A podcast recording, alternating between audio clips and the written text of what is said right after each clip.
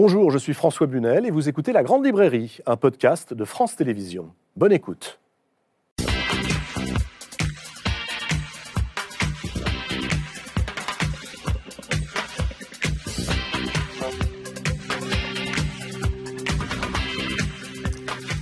Bonsoir, bonsoir à tous et bienvenue dans la Grande Librairie. Je vous propose ce soir de plonger dans l'histoire, à la recherche de quelques grandes figures oubliées du Moyen Âge à la résistance, des animaux à la Russie. Voici quatre livres remarquables et quatre portes d'entrée extrêmement différentes dans cette passionnante discipline qu'est l'histoire. J'accueille pour ouvrir cette émission Madame le secrétaire perpétuel de l'Académie française. Bonsoir Hélène Carlancos. Bonsoir. Très heureux de vous accueillir à nouveau sur le plateau de la Grande Librairie. Est-ce que vous persistez à ce que nous disions Madame le secrétaire perpétuel et non pas Madame la secrétaire perpétuelle de l'Académie? J'estime que la, je dirais, la, la, correction de la langue suppose tout de même les fonctions, en principe, étant neutres. On dit le secrétaire perpétuel par respect, mais ça m'est égal, je suis libéral. J'estime que chacun parle comme il l'entend. Donc vous vous dites ce que vous voulez. Ah, je note une évolution. Je me souviens que la dernière fois que vous étiez non, non, non, sur ce plateau, dit, vous m'avez dit... J'ai toujours dit que là, quand je m'adresse à des gens, je leur dis comment souhaitez-vous qu'on vous appelle. Alors, Madame le secrétaire ou Madame la secrétaire Alors, il vaut mieux le secrétaire. En plus, si vous voulez, je vais vous dire, la secrétaire, c'est celle qui porte le café au patron aussi. Et oui. Oui, c'est vrai. Absolument. Tandis que le secrétaire, c'est celui qui tient les, re les registres, ce qui est mon rôle. Ah, votre rôle, effectivement, c'est de tenir des registres et de transformer ces registres en livres et en livres populaires. On vous doit, je le rappelle, Hélène Carrère d'Ancos, plus d'une quarantaine d'ouvrages sur l'Union soviétique, sur la Russie, euh, qui ont quasiment tous connu un immense succès public. Vous publiez Alexandra Kollontai, la Valkyrie de la Révolution, biographie d'une femme aujourd'hui oubliée, mais qui fut pourtant pionnière dans l'histoire du féminisme, camarade de route de Lénine, puis de Staline, même si ce dernier l'expulsa de l'histoire officielle. Vous réparez un oubli autant qu'une injustice. Tiens, on va parler d'injustice précisément avec vous, Michel Pastoureau. Bonsoir. Bonsoir, François. Michel Pastoureau de retour sur le plateau de la Grande Librairie. C'est vrai que j'adore vous lire et que le public adore votre manière de raconter l'histoire, car vous êtes spécialiste, Michel Pastoureau, des couleurs. Euh, vous avez rencontré un magnifique succès avec des livres consacrés au bleu, au rouge, au jaune, et j'en passe. Mais vous êtes aussi spécialiste des bestiaires. Et voici maintenant un livre consacré à l'histoire culturelle du corbeau, où l'on découvrira que le corbeau est en réalité victime d'une immense injustice, car cet oiseau, vénéré par les anciens, a été diffamé, calomnié par le christianisme jusqu'à une époque très récente. Deux historiens, donc, très différents, spécialistes de cette discipline. Voici maintenant un autodidacte. Tiens, est-ce que j'aime ça Passionné d'histoire et dont le livre est une divine surprise. Bonsoir Bruno Solo. Bonsoir François. Alors si on m'avait dit un jour que Bruno Solo serait sur le plateau de la Grande Librairie pour parler d'histoire et en plus avec beaucoup d'humour mais de précision, et je n'ai fait ce livre que pour venir ici, vous savez, François. Je crois que tout le monde se souvient de ce qui s'est passé au début du siècle XXI, Caméra Café qui vous a révélé comme euh, comédien. Les téléspectateurs de France 5, eux, euh, connaissent déjà votre goût pour l'histoire car vous présentez, Bruno, régulièrement sur la chaîne euh, La guerre des trônes, ouais. qui raconte l'histoire de l'Europe depuis la guerre de 100 ans.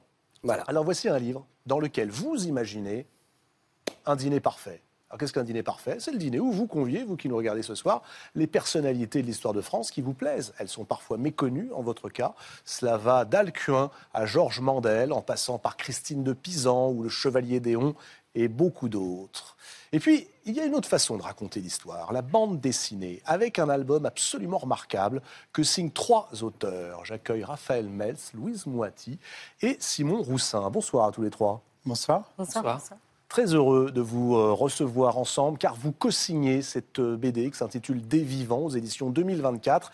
C'est l'histoire du réseau du Musée de l'Homme qui fut l'un des tout premiers réseaux de la résistance pendant la Seconde Guerre mondiale, mais raconté par celles et ceux qui en furent les membres entre 1940 et son démantèlement en 1941 après une trahison. Vous nous raconterez cela dans un instant. Ce que j'ai trouvé formidable dans votre bande dessinée, c'est que tous les mots prononcés par les personnages sont des paroles euh, trouvées dans leurs souvenirs et témoignages. Simon Roussin, c'est vous qui avez illustré cette bande dessinée. Je trouve vos dessins absolument somptueux, tellement beaux, euh, que voilà, vous êtes installé un tout petit peu euh, à l'écart du plateau parce que vous allez illustrer, si vous en êtes d'accord, les propos de nos invités tout au long de cette émission. Ça vous va? Très bien. On vient de le dire, vos parcours sont très différents à tous. Qu'est-ce qui vous a donné les uns les autres le goût de l'histoire? Je vous pose la question, car on nous demande souvent comment donner le goût de l'histoire aujourd'hui aux plus jeunes qui nous regardent ce soir. Tiens, Michel Pastoureau, ça remonte à un souvenir de jeunesse, me semble-t-il. Ça remonte très haut, en effet, oui. Euh, ça remonte euh, à la projection d'un film, Ivanhoe de Richard Thorpe, 1952. J'ai vu le film avant de lire le livre de Walter Scott dans une version pour enfants. Je viens aussi d'une famille où les historiens étaient assez nombreux, donc euh, je suis un héritier, comme dirait Bourdieu. Euh, mais à partir de cette année où j'ai vu le film, Est-ce qu'on peut dire que votre famille euh, compte, euh, par exemple, un membre éminent de l'Académie française qui était Claude Lévi-Strauss? C'est vrai, oui, c'est vrai. Mais à partir de, ce- de cette projection, j'ai préféré les Chevaliers aux Cow-Boys. Ça a beaucoup changé pour Ouais. moi. Hélène Carrère-Dancos, est-ce qu'il y a eu, euh, comme pour Michel Pastoureau, un choc, une révélation esthétique? Est-ce que c'est le cinéma? Est-ce que c'est autre chose? Eh ben, c'est la toute petite enfance. Euh, quand j'ai appris à lire, j'avais 5 ans et demi exactement, j'ai appris en même temps la langue française, puisque je- je- ma première langue était le russe, euh, parmi des gens qui ne parlaient pas russe. Donc j'ai été dans un bain plongé où les gens parlaient français un beau matin, et je me débrouillais. Et euh, on m'a montré des livres avec des, des dessins. Et le premier livre que j'ai vu, j'avais 5 ans et demi, euh, c'était un livre euh, qui était sur la mythologie. C'était la, la guerre de Troie. Et je dois dire que ça m'a fasciné. J'ai demandé qu'on me raconte toute l'histoire. J'ai commencé, je dirais, à essayer de lire précisément parce que ça me m'intéressait tellement. Et à partir de là, j'ai cherché ce genre d'histoire. Je crois que ça vient de là. Donc le cinéma, les livres pour enfants. Euh, Louise Moiti, Moi, je pourrais dire que je, suis arrivée à l'histoire par des chemins de traverse, vraiment. Euh, c'est, l'art, euh, mais dans un côté pratique, qui, m'a ouvert ces, portes-là. Parce que quand j'ai, mis en scène des spectacles de théâtre d'opéra, je, me suis plongée de façon compulsive et obsessionnelle et passionnée en fait dans tout ce qui faisait le contexte euh, de ces, de ces œuvres et, euh, et- j'ai cherché vraiment à travers les sources. Donc j'ai passé beaucoup de temps dans les bibliothèques à, consulter vraiment tous les documents euh, d'époque qui existaient et après m'être formée bien sûr à la recherche à l'université. Disons que c'est vraiment par, le, par le- les, les spectacles que, que je suis rentrée vraiment dans, cette, dans ce désir et cette passion. ah, je ne m'attendais pas à ce que ce soit un tel éloge du spectacle. Raphaël Meltz, vous, vous êtes aussi romancier, traducteur comme Louise Moiti. Oui, je pense que c'est difficile de, de- de trouver un, un élément déclencheur euh, euh, de, de- de mon amour pour l'histoire. Il y a beaucoup de littérature, puisque je, de- depuis tout petit, j'adore euh, les livres avant tout. Et, et quelque chose a peut-être une bascule aussi avec le cinéma, c'est-à-dire que le cinéma du XXe siècle, euh, que, que j'ai adoré quand j'étais adolescent, euh, que je regardais le, le, le ciné-club euh, le, le soir sur Antenne 2. Ouais. euh, euh, présenté par Claude Jean-Philippe. J'a- J'adorais justement voir le, tout le patrimoine cinématographique et je pense que quelque part, c'est c'est ça qui m'a ouvert à, à l'envie de me plonger dans le passé. Je- Bruno Solo, vous qui êtes comédien, ça doit vous ravir le fait que le cinéma Oui, soit peut-être le point qui vous relie tous. C'est un dénominateur commun à, à chacun d'entre nous, mais moi, l'histoire, elle m'est venue par, par ceux qui la racontaient, en fait. Parce que quand j'étais petit, comme beaucoup d'enfants, on me racontait des histoires, et j'avais la chance d'avoir des parents qui aimaient et qui racontaient plutôt bien les histoires. Donc, l'idée du conteur m'a toujours plu. Et puis, à, à la télévision, moi, je suis né en 1964, donc euh, à la télévision, quand j'ai commencé à regarder la télévision, en noir et blanc, il y avait un type qui racontait super bien les histoires, qui était avec une carafe d'eau, des diapositives devant son bureau. C'était très austère. Il racontait l'assassinat d'Henri IV par Ravaillac, qui s'appelait Alain Decaux. Et franchement, Alain Decaux me fascinait. Il avait une faculté à euh, hypnotique quasiment, alors que j'étais petit, que je ne connaissais pas encore tous les tenants et les aboutissants de ce qu'il racontait.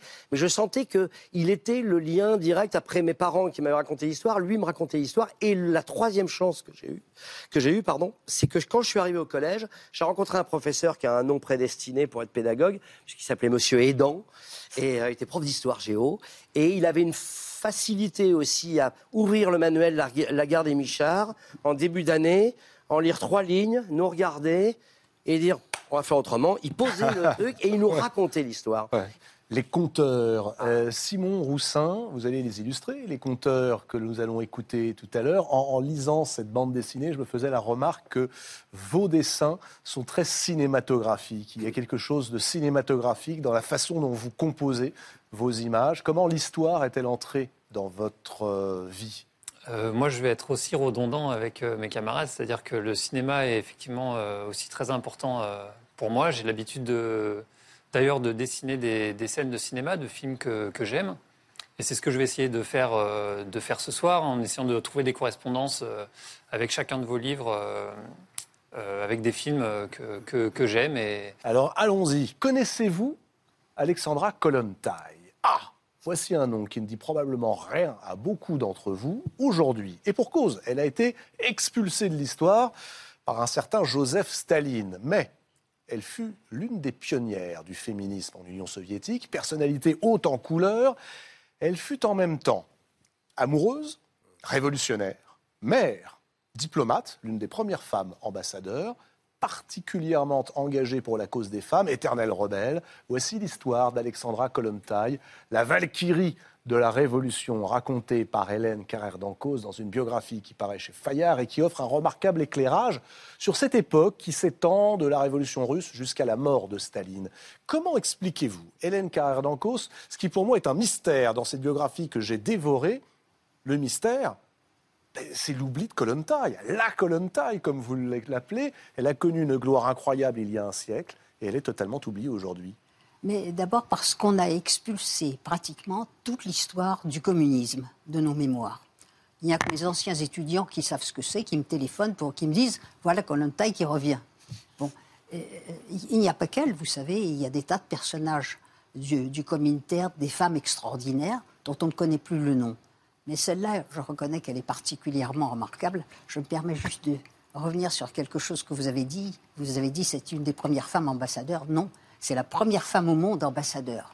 Ce qui n'est pas rien. La première. La première, absolument. Et il n'y en a pas eu longtemps après elle. hein. C'était, bon, ça a été aussi la première femme ministre, la seconde en Russie, mais la première femme ministre dans, dans- dans le monde occidental.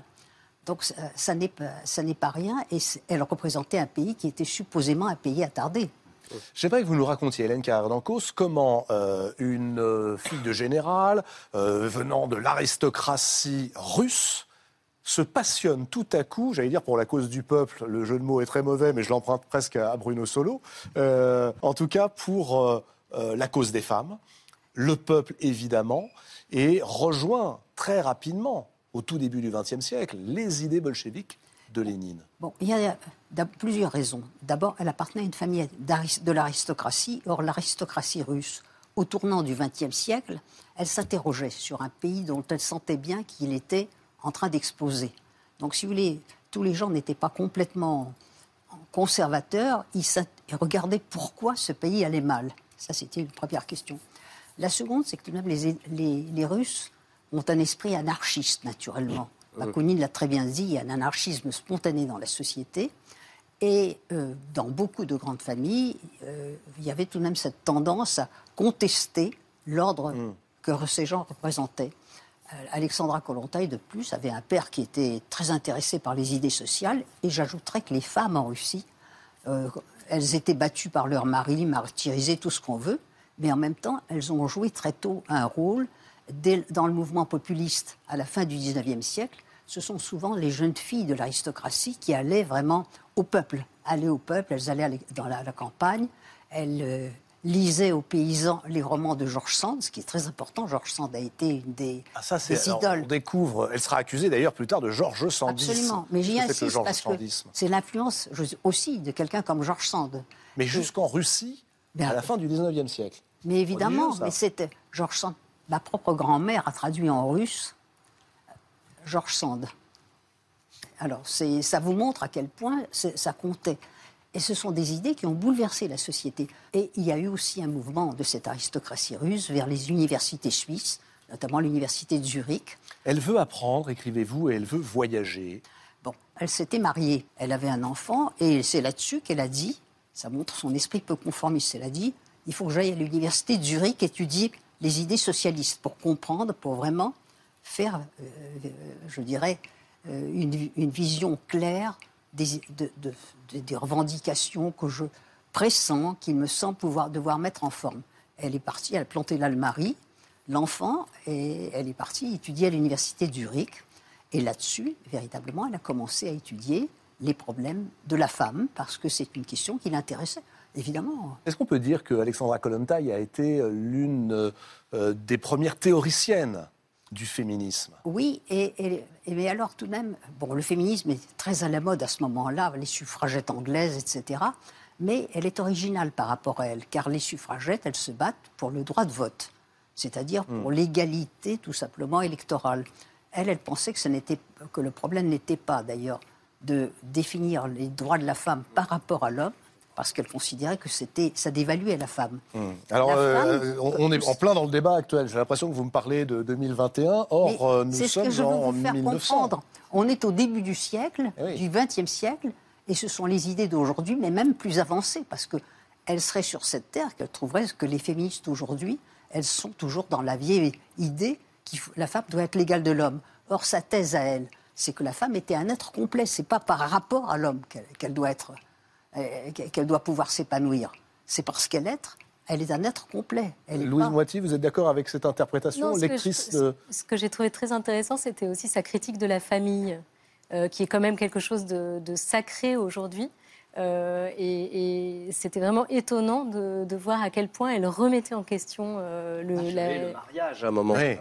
Elle a Le mariage, écrivez-vous page 68, le mariage Elle, le traditionnel monogame qui emprisonne les femmes dans une hypocrisie sociale. C'est absolument remarquable parce qu'elle est d'une virulence.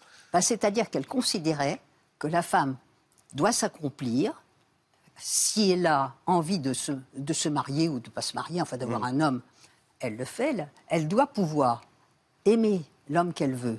Elle doit, qui est un, un amant camarade. Ça, c'est très important. C'est-à-dire avoir la même vision de l'avenir de la société, se battre ensemble. Ça, oui. Et elle doit pouvoir avoir des enfants. Mais pour que les enfants l'homme et les enfants ne pèsent pas sur son développement, alors c'est à la société, parce qu'elle fait cadeau à la société d'un sujet, ou de, selon le nombre d'enfants, de, plusieurs sujets, c'est à la société de prendre en charge toutes les tâches qui incombent à ça, pour qu'elle soit libre. Il ne s'agit pas, si vous voulez, dans le, mouvement féministe contemporain, on dit à l'homme, eh ben, tu feras la vaisselle, tu feras ça et tu feras ça. Là, il ne s'agit pas de faire peser sur l'homme les tâches. Il, il faut qu'elle-même trouve, avec la société, le moyen d'exister. Euh, Dans le contexte de l'époque, c'est-à-dire cette Russie qui veut se défaire du joug tsariste, euh, d'un tsar dont vous dites bien qu'après tout, il n'est jamais là. En 1905, au début de la Révolution, il n'est pas là. En 1917, il n'est pas là non plus. Euh, il laisse le pouvoir à d'autres qui feront tirer sur la foule. Viendra ensuite, en 1917, cette révolution Absolument. en plusieurs étages, hein, pour euh, aller très très vite. On va dire qu'entre le mois de février 1917, euh, le, le moment où euh, la troupe tire sur la foule, et puis l'arrivée au pouvoir de Lénine en le mois d'octobre, il y a eu un gouvernement de transition qui emprisonne Alexandra Kollontai. Absolument. Elle a été emprisonnée et d'ailleurs, elle y a trouvé, quand on lit ses écrits, une certaine satisfaction parce qu'elle avait l'impression que là aussi, elle avait une expérience, la même expérience que tous les révolutionnaires. Mais alors, je voudrais dire quelque chose qui est très important, c'est que ça n'est pas seulement un personnage de la Révolution. Quand Lénine a décidé de son coup d'État, ils étaient dix dans l'appartement où ça se décidait. Elle était l'un des dix. C'est-à-dire, c'était la seule femme qui était là. Elle était là et elle a participé au, au vote, à la décision de faire le coup d'État qui a donné le pouvoir aux bolcheviks. Quel est son rapport à Lénine? Vous montrez dans le livre qu'il est euh, à la fois admiratif et ambivalent, notamment de la part de Lénine. Euh, Lénine, pourtant, va la conserver auprès d'elle. Elle deviendra en 1917 la première euh, femme commissaire du peuple, c'est-à-dire la première femme ministre en Oui, réalité. exactement. Mais quels sont leurs rapports à tous les deux? Alors, c'était un rapport très étrange, parce Ouais. que Lénine était un homme à la fois. C'était un grand révolutionnaire. En même temps, c'était un homme assez conservateur, au fond, dans ses rapports avec les femmes. Les femmes, elles, l'ont- elles ont servi Lénine. Sa mère le- lui donnait de l'argent, euh, sa, sa femme lui servait de secrétaire, de traductrice, etc. Sa sœur lui servait de courrier.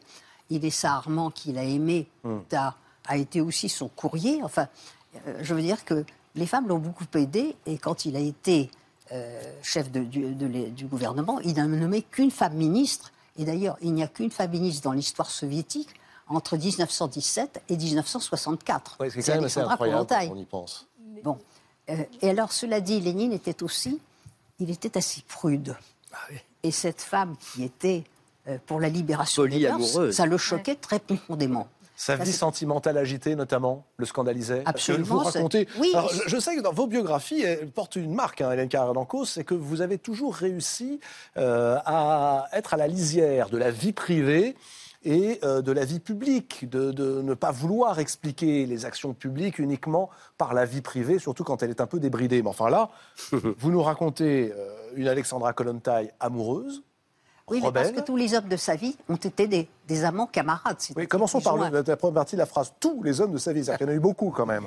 Bah, sauf son mari, bah, il y a eu quelques hommes, oui, et qui ont tous un rôle politique. Enfin, elle a tout de même, euh, l'un d'entre eux a été le chef de l'opposition ouvrière, celui qui s'est opposé à Lénine avec elle, euh, et, euh, pour dire que le système léniniste, c'est-à-dire ce système bureaucratique, euh, avec le pouvoir descendant d'en haut, n'était pas tolérable, qu'on avait fait la révolution pour que le peuple et la classe ouvrière aient le pouvoir. Bon, c'est pas rien. Elle a choisi le type qui vraiment était le, le plus intéressant. Il avait 17 ans de moins qu'elle, mais ça Ouais. n'avait aucune espèce d'importance. Dabilenko, c'est ça? Hein? Dabilenko? Non, c'était Schlepnikov. Ah. Ah oui. Et puis ensuite, il y a le marin de Kronstadt. C'est Voilà. celui-là, il est Après, il y a les. Et tout de même, en plus, c'était une femme étonnante parce que, songez, la révolte de Kronstadt, les marins, ce sont des gens durs, enfin, Ouais. surtout les marins de cette époque-là. Ils étaient rebellés, tout le monde avait peur d'eux. Lénine n'osait pas aller leur parler pour essayer de les calmer. Et c'est cette femme qu'on a envoyée sur les bateaux pour essayer de leur parler, parce qu'elle était aussi, il faut ajouter ça, elle était un orateur remarquable. Quel est l'orateur du XXe siècle qui a le, je dirais, la plus grande gloire? Jaurès. Ouais. C'est pas par hasard qu'on a appelé Alexandra Kollontai le Jaurès en jupon, parce qu'elle était capable de tenir un meeting en plusieurs langues.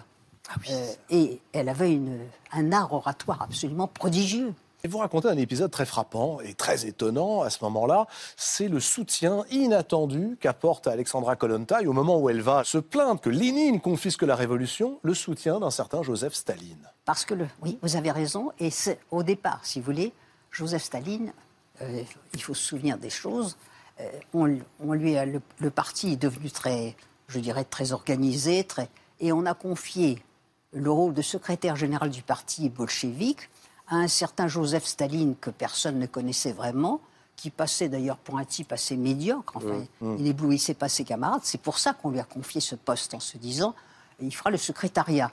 Sauf qu'on ne s'est pas douté qu'il y avait derrière un bonhomme absolument terrifiant.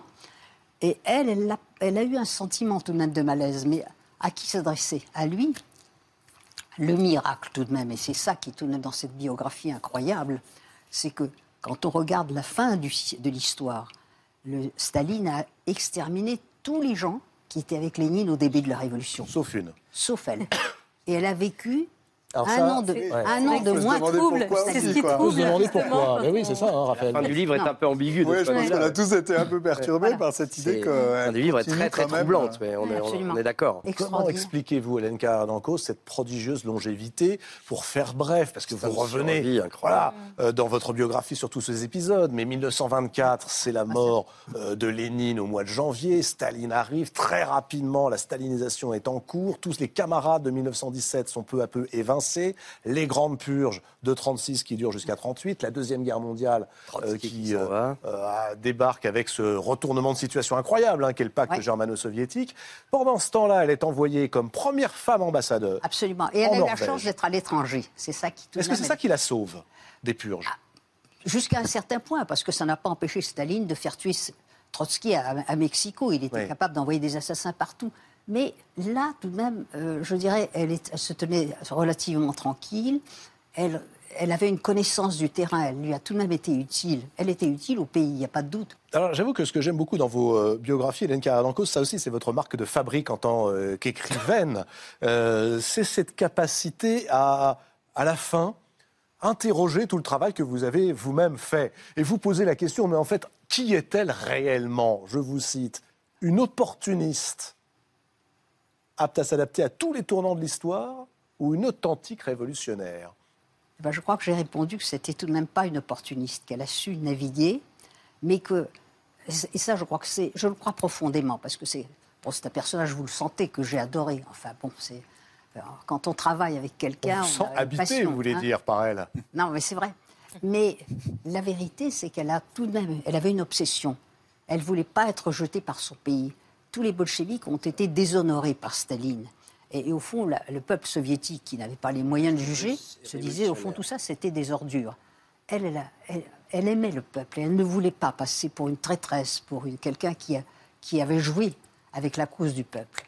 Et elle ne voulait pas non plus s'exiler. Elle ne voulait pas quitter son pays. Et c'est ça le fond de sa, sincérité. Michel Pastoureau, quelle est votre lecture de cette histoire absolument incroyable qui ressemble à un roman, qui est pourtant entièrement vrai? Elle me fait penser à des périodes un peu plus anciennes, notamment à, la Révolution française et à la façon dont euh, pour euh, évoquer Staline, dont Robespierre, euh, Lénine et Staline, dont Robespierre évoque les deux personnages et, et lui-même un personnage extrêmement pudibond et affolé par les femmes qui l'entourent et qui sont d'une liberté de mœurs qu'il ne comprend pas, qu'il condamne même. Il y a un parallèle, on ne peut pas le pousser jusqu'au bout, bien sûr, mais il y a comme un écho. Avec Olympe de Gouges, par exemple, que Robespierre enverra en 1793 à l'échafaud? Par exemple. Et qui demandait la liberté aussi bien d'être sur l'échafaud que de parler Ou Camille Desmoulins, son ami d'enfance, en avril 94, oui, tout à fait. Bruno Solo, j'aimerais savoir comment vous avez reçu cette histoire, vous qui racontez dans votre livre que nous ouvrirons tout à l'heure, à quel point euh, votre père, qui était plutôt, on va dire, de sensibilité de gauche, vous, a, euh, euh, vous a mis l'histoire entre les mains de, des récits de la commune à ceux du Front populaire.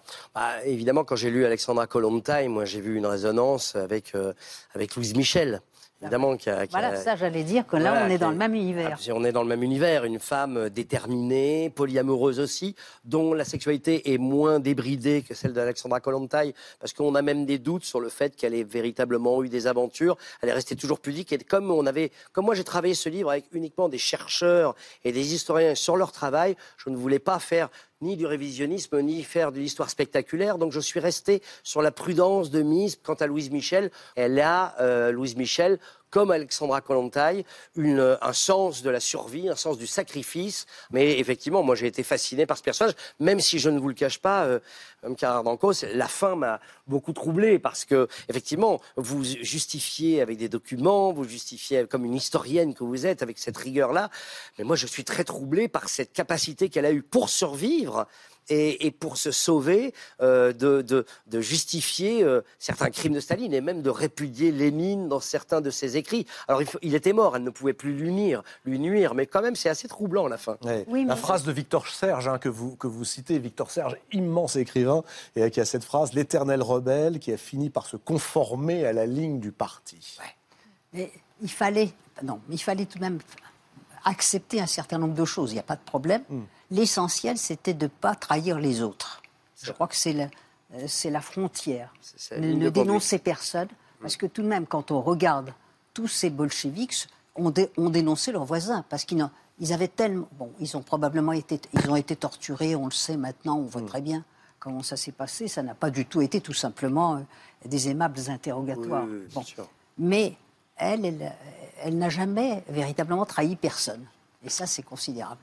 Alexandra Kolontai, la Valkyrie de la Révolution, Hélène Carrère-Dancos, c'est aux éditions Fayard. Parlons des injustices. Michel Pastoureau, vous êtes spécialiste, disais-je tout à l'heure, des couleurs, des emblèmes, de l'héraldique, mais aussi de l'histoire des animaux. Euh, après le loup et le taureau, vous consacrez un livre que j'ai trouvé absolument passionnant, au corbeau, ce mal-aimé, que l'on dit oiseau de malheur, non mais rendez-vous compte, qui fait les frais des fables de La Fontaine, tiens, souvenez-vous, le corbeau et le renard, mais aussi euh, du Moyen Âge chrétien, et qui pourtant fut célébré par les anciens de la Grèce à la Scandinavie. Le Corbeau, une histoire culturelle, publiée aux éditions du Seuil. Euh, un mot peut-être sur ce qui euh, est le sous-titre, et puis qui explique votre démarche de l'histoire, Michel Pastoureau, une histoire culturelle. Qu'est-ce qu'une histoire culturelle Et en quoi diffère-t-elle de l'histoire naturelle qui nous renseigne sur euh, ce qu'est un corbeau, après tout? Oui, l'histoire culturelle, c'est l'histoire des représentations collectives, des superstitions, des croyances, mais aussi des savoirs. Ce n'est pas du tout le contraire de la réalité. hein. C'est parfois l'histoire de l'imaginaire. L'imaginaire, c'est une réalité, ça existe. L'imaginaire, c'est une réalité. Tiens, j'aimerais bien que vous nous expliquiez un petit peu cette phrase, parce qu'on va beaucoup parler tout à l'heure de ce qu'est la vérité en histoire. L'imaginaire, c'est la réalité? C'est une réalité. C'est-à-dire, euh, si on est historien, si on est sociologue, si on est ethnologue, on ne peut pas étudier une société donnée sans étudier aussi ses croyances, ses superstitions, ses rêves, ses créations, ses représentations. Euh, sinon, on mutile complètement nos enquêtes. Donc il faut les prendre au sérieux. Bien sûr, oui, tout à fait. Ça n'est pas le contraire de la réalité, c'est une branche de la réalité. Et l'histoire culturelle, ça n'est pas le contraire de l'histoire naturelle, c'est plutôt l'histoire naturelle qui est une branche de l'histoire culturelle, puisque l'histoire naturelle, ça change tout le temps. Euh, euh, dans 50, 100 ans, 200 ans peut-être, ce que croient les grands ornithologues aujourd'hui à propos du corbeau fera sourire les ornithologues qui vont nous suivre, pas en être autrement. Ça a toujours été comme ça. Euh, donc euh, nos savoirs d'au- d'aujourd'hui ne sont pas des vérités, ce sont des étapes dans l'histoire des savoirs. Et l'histoire du culturel le sait parfaitement. Alors votre livre peut se lire aussi comme le grand roman euh, du corbeau, puisque vous convoquez les différents imaginaires, civilisations, en tout cas période après période, en restant en Europe. Euh, tout avait quand même très bien commencé pour euh, Maître Corbeau, puisque les sociétés traditionnelles voyaient en lui le messager des dieux, Il était même euh, un oiseau solaire et absolument pas un oiseau de malheur. Que s'est-il passé? Oui, c'est un oiseau qui était vénéré par les sociétés anciennes, non seulement en Europe, mais dans tout l'hémisphère nord. On trouve des cultes du corbeau euh, en Amérique du Nord, euh, euh, en Asie de l'extrême-orient, son cousin d'ailleurs, ces peuples, et en Europe, chez les Slaves, chez les Celtes, chez les Germains, chez les Scandinaves. c'est la tribu des dieux, c'est le messager des dieux, c'est parfois le créateur du monde, il est démiurge, il est vénéré. La mythologie gréco-romaine lui accorde une large place. Trop, c'est trop pour le christianisme médiéval. Il est parti en guerre contre le corbeau, probablement parce qu'il y avait, comme pour l'ours d'ailleurs, euh, en pleine terre chrétienne au Moyen Âge, au haut Moyen Âge, des cultes païens qu'il fallait éradiquer et l'Église a frappé très très fort. Alors quand vous dites très très fort, et c'est absolument passionnant, euh, vous montrez à quel moment, et il n'est pas, il va vous intéresser Bruno Solo, ce Oui, moment n'est pas du tout livre. anodin. C'est Charlemagne, c'est-à-dire c'est le moment où un roi des Francs se fait couronner empereur par le pape que les troupes de Charlemagne, écrivez-vous, anéantissent les corbeaux, en tout cas dans toute l'Europe du Nord. Et les ours, oui, il y a une stratégie Oui, l'ours, commune. c'est aussi votre euh, animal totem, hein, euh, Michel, parce que Ah, vous lui aviez consacré un beau livre. Oui, c'est absolument passionnant pour l'historien. L'ours, euh, dans le bestiaire, euh, dans chaque société, je pense qu'il y a un bestiaire euh, central. J'emprunte l'expression à François Poplin, professeur au Muséum d'histoire naturelle. C'est-à-dire qu'il y a des animaux qui comptent plus que les autres, un petit groupe d'animaux, et qui nouent entre eux des relations euh, d'un type particulier. Je crois que dans le bestiaire européen, qui a dû se former très très tôt, il y a une douzaine d'espèces comme ça qui jouent un rôle plus important. Bruno Solo, le massacre des corbeaux par euh, Charlemagne, vous qui invitez à votre table Alcuin, qui Ouais. fut le, le moine pour rien, conseiller. Alors il est pour rien, ça, on ne sait pas- pas. pas là-dessus. On ne sait pas. Mais moi, j'adore les corbeaux. En plus, ce sont mes compagnons de, de course parce que j'ai la chance d'habiter à côté d'une forêt et je cours en forêt, exclusivement en forêt. Et il y a des corbeaux partout. J'ai même la prétention de croire que j'en reconnais un que je vois très régulièrement au même endroit, toujours sur le même passage, parce que j'ai une fascination depuis toujours pour cet animal. Pourquoi Loin de le trouver euh, sinistre, j'ai toujours trouvé qu'il était gothique, au contraire. Et, et le mot croix, croix, et je sais que vous en faites plusieurs interprétations dans votre livre et que j'ai trouvé très drôle parce que ce livre est érudit et joyeux à la fois. Enfin, moi, il m'a totalement fasciné. Et c'est vrai que les corbeaux sont des animaux que j'ai toujours trouvés d'une grande noblesse. Voilà, du- du- ils ont beaucoup d'allure déjà, ils ont une manière de se déplacer. Je trouve que c'est les, c'est à un moment, c'est dit, c'est le phénix, euh, Ouais, a le, raison. le- le- le phénix de ces bois, quoi. Le- Hélène Karadankos en. Russie, euh, quelle est euh, l'image que l'on se fait du corbeau? Ce n'est pas une image négative. Le corbeau, il appartient au bestiaire, je dirais, familier, d'une certaine Ce façon. n'est pas un animal négatif. Donc c'est Alors, pas- l'animal négatif, c'est un choix délibéré, montrez-vous, euh, des pères de l'Église, de la chrétienté. Ça ne dure pas quelques siècles, ça dure plus d'un millénaire. Cette volonté, quoi, de montrer que si l'homme a été créé à l'image de Dieu, l'animal, lui, est une créature imparfaite, voire impure, c'est ça? Dans le christianisme, oui, il y a deux courants qui s'opposent. Il faut absolument euh, ne pas confondre l'homme et l'animal. Euh, en effet, l'homme a été créé à l'image de Dieu. Euh, L'animal, c'est une créature imparfaite, impure, mise au service de l'homme, etc. Mais il y a un autre courant quand même qui vient euh, à la fois d'Aristote et, de Saint Paul. C'est l'idée d'une communauté des êtres vivants. Euh, L'argument massu d'ailleurs des tenants de cette hypothèse, c'est Jésus est né dans une étable, donc il est venu sur terre pour sauver aussi les animaux. Il y a quand même quelques animaux exclus. Imparable. Imparable, absolument imparable. Jésus est né dans une étable. Oui. Et euh, le corbeau et quelques autres, euh, on a quand même des doutes. Dans l'épisode de l'arche de Noé, il ne revient pas dans l'arche prévenir Noé que les eaux du déluge se sont retirées, donc Noé doit envoyer la colombe. J'ai trouvé un texte d'époque carolingienne, oui, euh, on est juste avant Charlemagne, des missionnaires partent évangéliser en Germanie. Ils écrivent au pape pour dire euh, ces gens de Thuringe et de Saxe mangent euh, des viandes épouvantables. On ne peut pas tout leur interdire d'un coup. Qu'est-ce qui est prioritaire? Et le pape répond surtout pas de corbeau. Ça, c'est pire que tout. C'est vraiment l'animal euh, oni par excellence, pire que tous les autres. Euh, ce que j'aime beaucoup dans votre travail, c'est que vous convoquez les illustrations. Alors ça, ça doit plaire aussi à Simon euh, Roussin, qui fait ce travail aujourd'hui avec la bande dessinée. Mais c'est presque les ancêtres de la bande dessinée, ces vitraux, ces enluminures qui viennent euh, raconter, euh, ou ces tapisseries comme celle de Bayeux, que vous convoquez hein, dans votre livre, Oui. en cherchant les représentations différentes des corbeaux. Et on voit à quel point l'art a aussi joué contre le corbeau, avec des représentations qui euh, font de lui un nécrophage, euh, qui picore les yeux. Crève les yeux. Hein, il crève, vous avez vu ça, Bruno Solo Ouais. Il crève les yeux des, euh, voilà, euh, des, des- des morts. Parce que, nous disent les bestiaires, son mets préféré, c'est la cervelle. Et pour y accéder, il faut d'abord s'attaquer aux yeux et ensuite euh, faire sortir la cervelle. Voilà. Ce qui en fait l'animal du diable, évidemment, qui vient voler votre cervelle. Dans le bestiaire du diable, il tient un rôle important, bien que ce soit pas un nocturne. Euh, il est nécrophage, il est mortifère, il est rusé, il est perfide, il est sale. Le catalogue des vices est infini. hein. Ah oui, oui. Alors qu'il était dans l'autre sens infini Exactement. pour, jouer, pour Exactement. chanter euh, les louanges. Et ça va crescendo. Euh, les pères de l'Église euh, sont imités par des naturalistes du XVIe ou du XVIIIe siècle. Buffon a une page, Ah oui. une page, des Ça fait beaucoup de mal Donc, au Qu'est-ce que, corbeau. vous, lui. oui, qu'est-ce que vous lui... hein, mais, ben, Ouais. Bon, alors, il y, a, il y a les naturalistes, bien sûr, il y a les pères de l'Église, bon...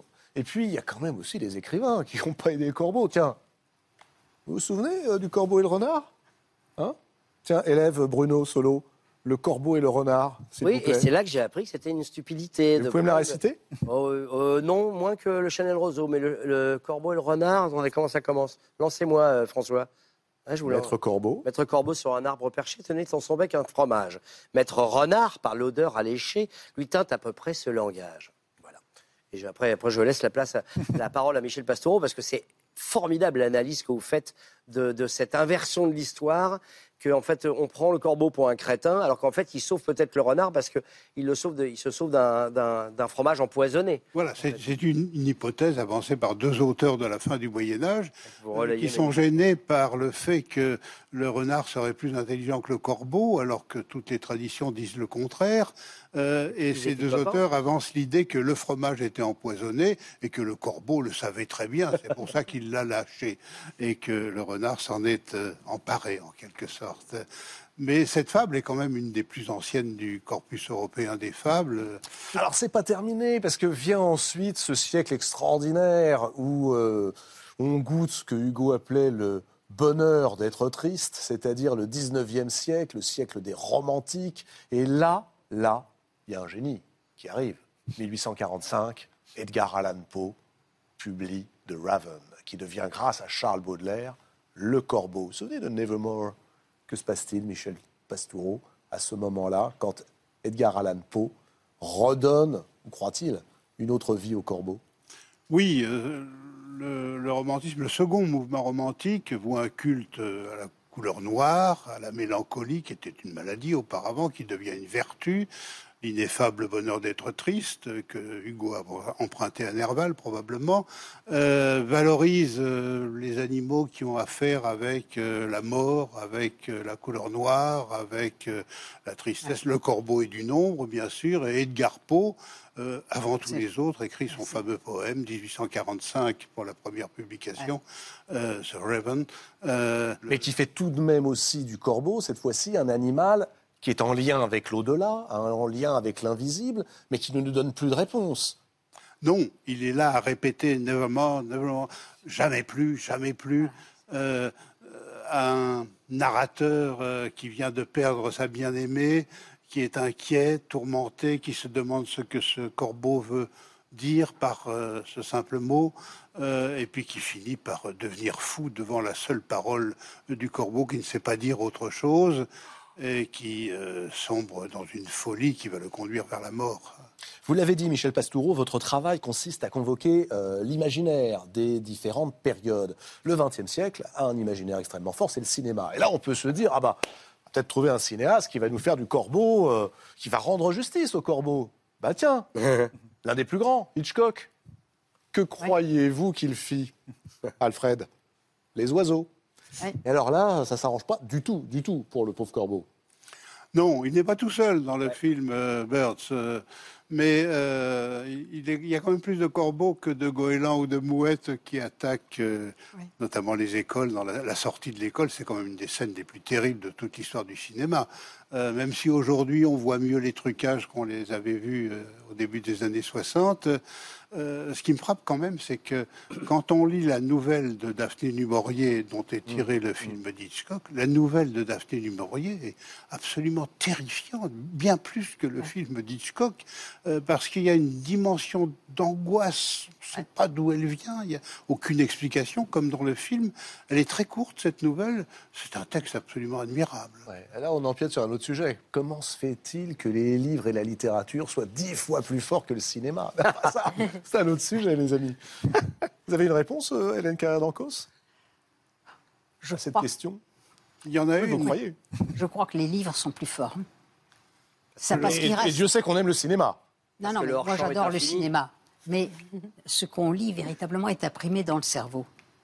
Oui, et puis le, Il lecteur se fait ses propres images, tandis que sur l'écran, Eh oui. l'image est là et elle fige une image. Ouais, le hors-champ est infini. euh, Et puis euh, une dans fois qu'elle est partie, elle est partie. Tandis que ce que vous avez lu est véritablement, il y a une espèce de. Mais il y a de très belles mémoire. adaptations cinématographiques de grands textes aussi, aussi quand même. Ivanhoé. Ivanhoé, tout C'est à vrai fait. qu'il fallait- ce sujet.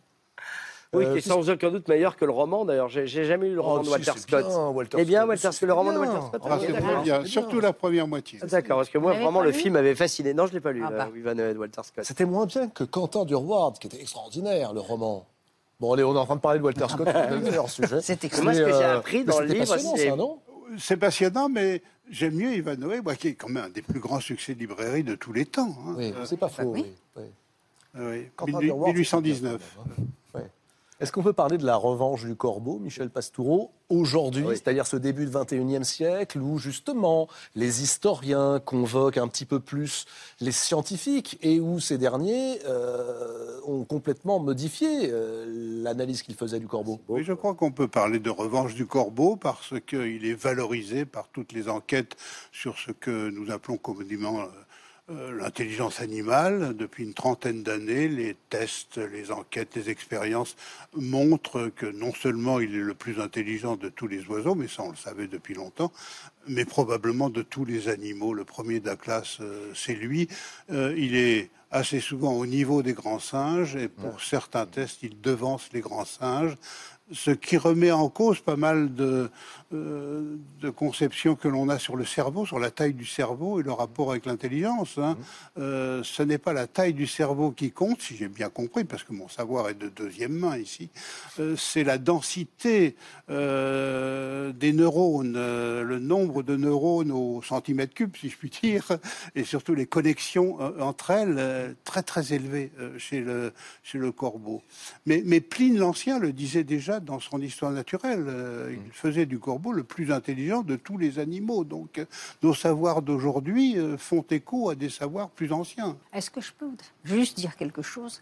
Dans ce, cette critique du corbeau que vous attribuez à la société, je voudrais dire tout de même que dans l'imaginaire des enfants qui ont appris le, le corbeau et le renard, le corbeau n'est pas du tout si discrédité que ça. Il est un petit peu vaniteux, mais on a plutôt tendance à avoir de la sympathie pour lui. Moi, j'ai remarqué que les enfants, en général, ah se disent oui, ce renard, tout de même, il est canaille. Enfin, c'est mmh. en définitive le, corbeau dans l'image, vraiment dans, l'image qu'en ont les enfants, c'est le brave type, c'est celui dont on sait. Mais un peu vantard tout de même.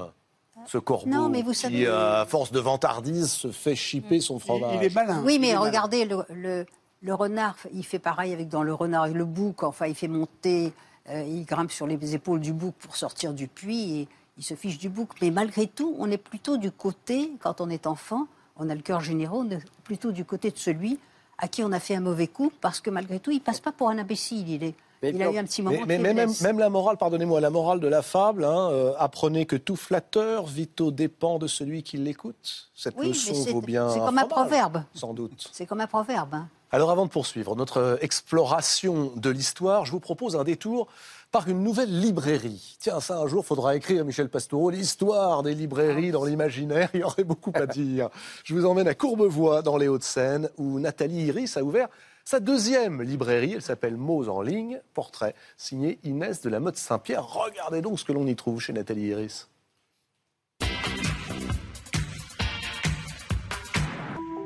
C'est la lecture d'un livre qui a changé ma vie. Ce livre, euh, c'est En marge de Jim Harrison. C'est son autobiographie dans laquelle il raconte que toute sa vie, il a voulu écrire et il a fait zéro concession et il y est arrivé. Et puis, bah, en refermant ce livre, je me suis dit, mais, mais pourquoi pas moi? Ma passion, c'est les livres, c'est la lecture, j'ai envie de devenir libraire. Et j'ai changé de vie. Un livre peut nous montrer qui on est réellement c'est complètement mystérieux. Hein. Je ne sais pas quelle est cette alchimie qui se fait entre le lecteur, l'auteur, le livre, mais c'est comme ça. Le livre vous révèle à vous-même.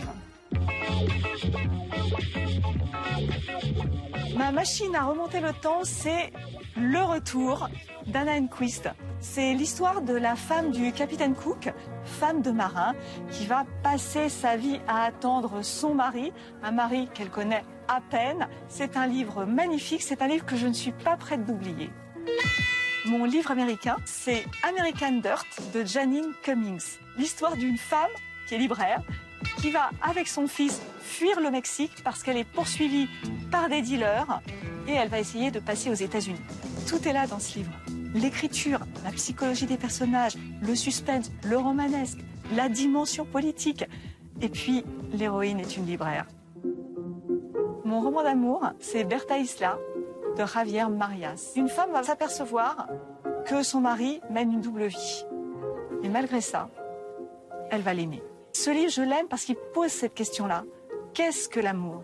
Est-ce que l'amour, c'est vivre à côté de quelqu'un? Ou est-ce que l'amour, c'est aimer quelqu'un, quoi qu'il arrive le livre bouleversant, c'est Il est des hommes qui se perdront toujours de Rebecca Liguiri. Elle a le don de nous raconter l'enfance maltraitée, sans mièvrerie, avec même parfois de la drôlerie. En fait, on tourne les pages de ce livre avec euh, la boule au ventre. On le referme, on a les larmes aux yeux, on a l'impression d'avoir lu un livre qui nous a vraiment profondément rendus humains les livres qui rendent profondément humain, eh bien justement, on en parle ce soir, toujours en compagnie d'Hélène Carrère-Dancos, avec la colonne taille, Alexandra Colonne-Taille, Michel Pastoureau, l'histoire du corbeau, puis Raphaël Meltz, Louise Moati et Simon Roussin, pour parler dans un instant du réseau du Musée de l'Homme. Mais avant cela, Bruno Solo. On vous connaît, Bruno, euh, comme comédien, et les téléspectateurs vous ont découvert depuis maintenant cinq ans, disais-je tout à l'heure, passionnés d'histoire grâce à la très belle série La guerre des trônes, qui raconte comment bah, l'Europe s'est constituée, s'est construite depuis euh, la guerre de Cent Ans en réalité. Vous publiez aux éditions du Rocher Les visiteurs d'histoire. Alors, j'ai beaucoup aimé ce livre, c'est le récit d'un dîner imaginaire. Il faut être gonflé et culotté pour le faire, mais euh, c'est prodigieusement joyeux. Euh, dîner imaginaire au cours duquel vous conviez celles et ceux qui vous ont inspiré votre passion pour l'histoire. Et vous avez choisi de nombreuses figures oubliées. Tiens, si je vous parle du moine Alcuin, par exemple, conseiller de Charlemagne, de Saint-Éloi, conseiller du bon roi d'Agobert, celui qui mit Sa culotte à l'envers, le pauvre Bravo, Saint-Éloi. il y en a deux qui suivent, c'est très bien. cette chanson pendant des siècles, Euh, Qui vous amuse beaucoup, cette chanson, Hélène Carrel-Ancos. Qui a été écrite sous la Révolution hein, pour se moquer de Louis XVI. En fait, ça n'a rien à voir, c'est pas du tout une chanson de l'époque. Donc quand je lui lis la chanson, effectivement, il est extrêmement vexé que ce qu'on retienne de lui, c'est cette pauvre chanson qui dure 23 strophes en plus. Je lui Ouais. fais que le la première. Donc j'essaye après de lui, lui en chanter une autre en adaptant une chanson de Michel Berger. Et là, et là, il a quelque chose en Éloi, Éloi. Éloi, Éloi, il a, tu as quelque chose en toi que les autres n'ont pas. Et là, ils se sont un peu plus flattés. Donc Michel Berger m'aide à rendre un petit peu de sa dignité à Éloi. Et c'est ça, j'ai fait des passerelles entre les époques en parlant avec beaucoup de, de tendresse des, des personnages que j'évoque, oui, parce qu'ils sont liés à ma, ma petite histoire intime aussi. Eh ben Chacun. voilà la définition de ce livre euh, par Bruno Solo, c'est-à-dire un mélange d'érudition et puis euh, d'humour, de plaisanterie, d'humour taquin, euh, d'humour potache également, mais qui, je trouve, donne un cocktail absolument réjouissant. Que veut dire pour vous transmettre la passion de l'histoire? Ben, c'est avoir la même joie que j'ai eu d'apprendre, euh, eh ben, de la faire partager. C'est-à-dire que moi, ma joie d'apprendre est plus forte que ma pseudo-satisfaction de savoir.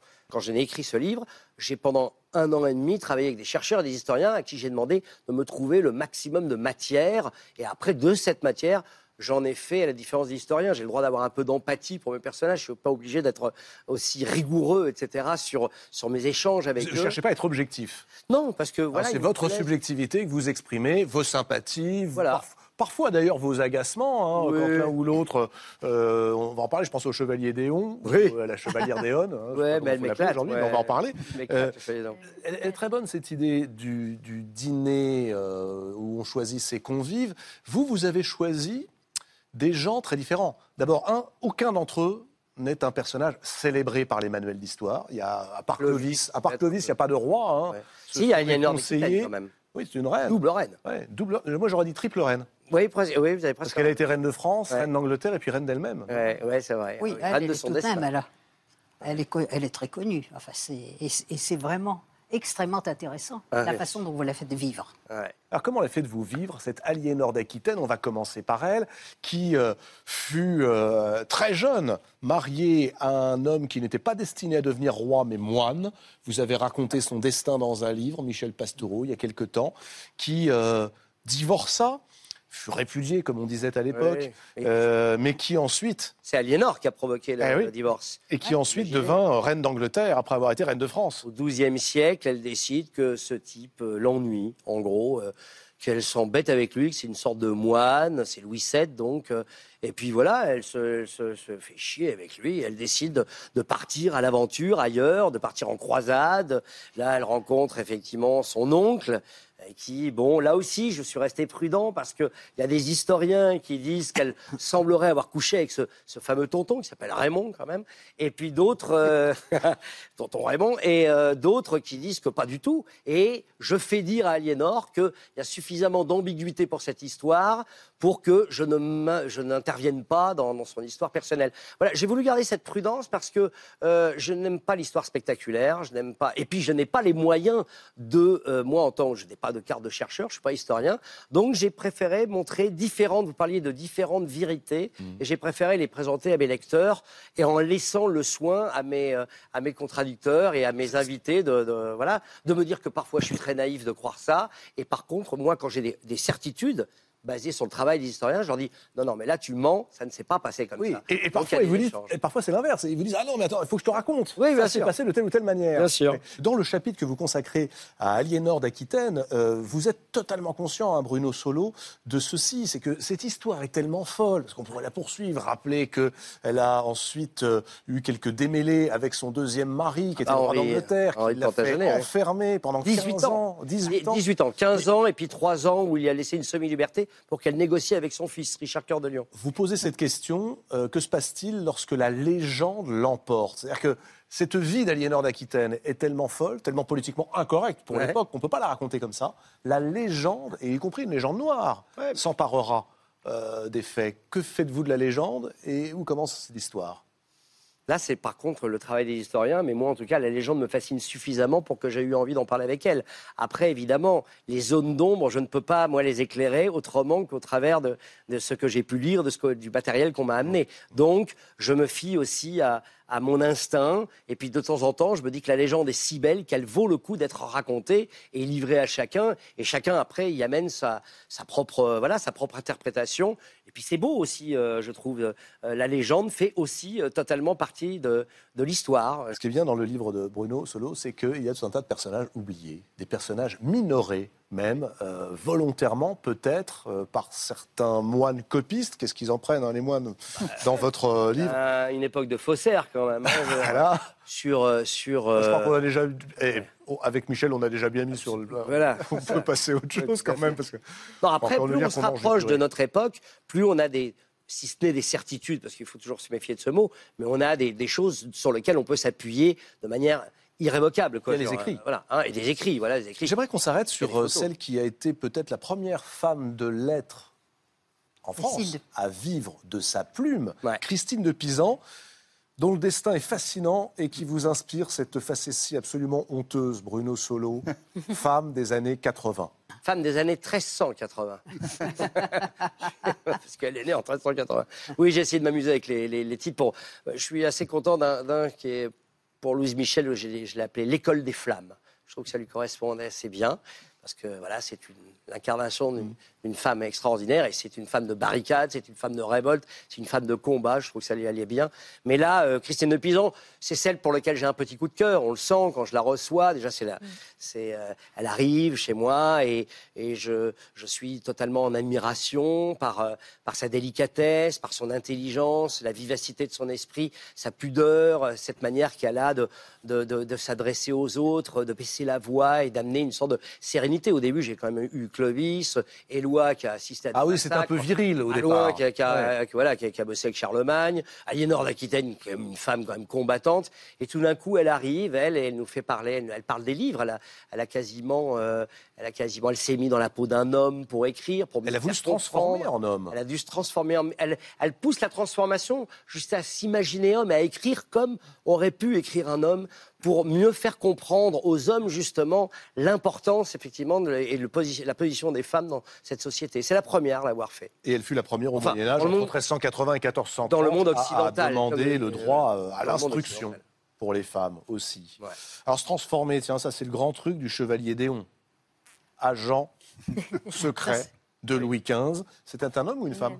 Ah, c'est un homme. C'était un homme. Ça, Ça, et là-dessus, c'est. Ouais, euh, c'est un homme, c'est sûr, mais, euh, mais il s'est amusé à, à jouer avec euh, cette ambiguïté-là. Je crois qu'il y a pris goût. Il a vraiment aimé ça fondamentalement.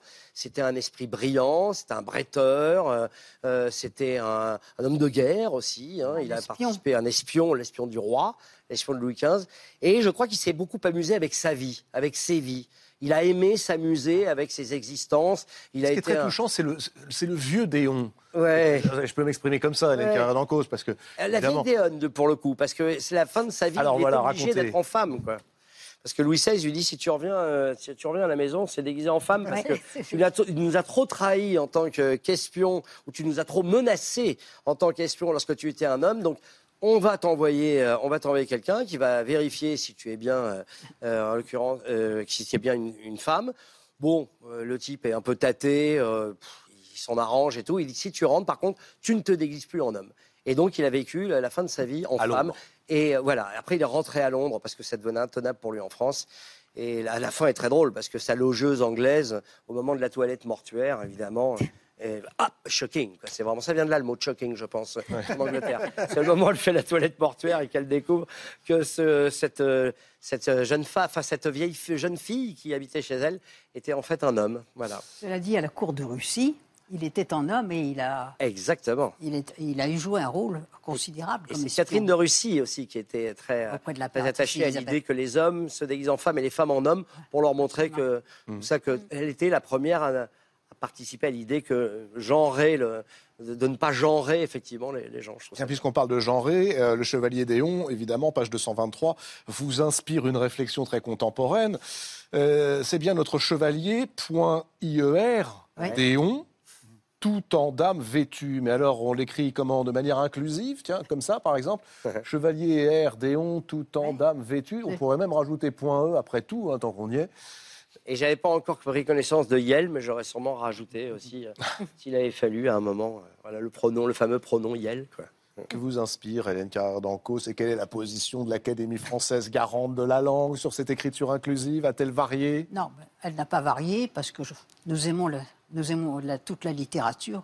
Et si on doit tout réécrire en écriture inclusive, vous vous rendez compte Bah, ça c'est pose surtout des illisible problèmes. hein, euh, pour le lecteur. Euh, Si on doit lire euh, des romans Là, un en écriture inclusive, Et puis je vais vous à- dire, la lecture à voix haute, Hmm. c'est tout de même, enfin, c'était une pratique civilisée.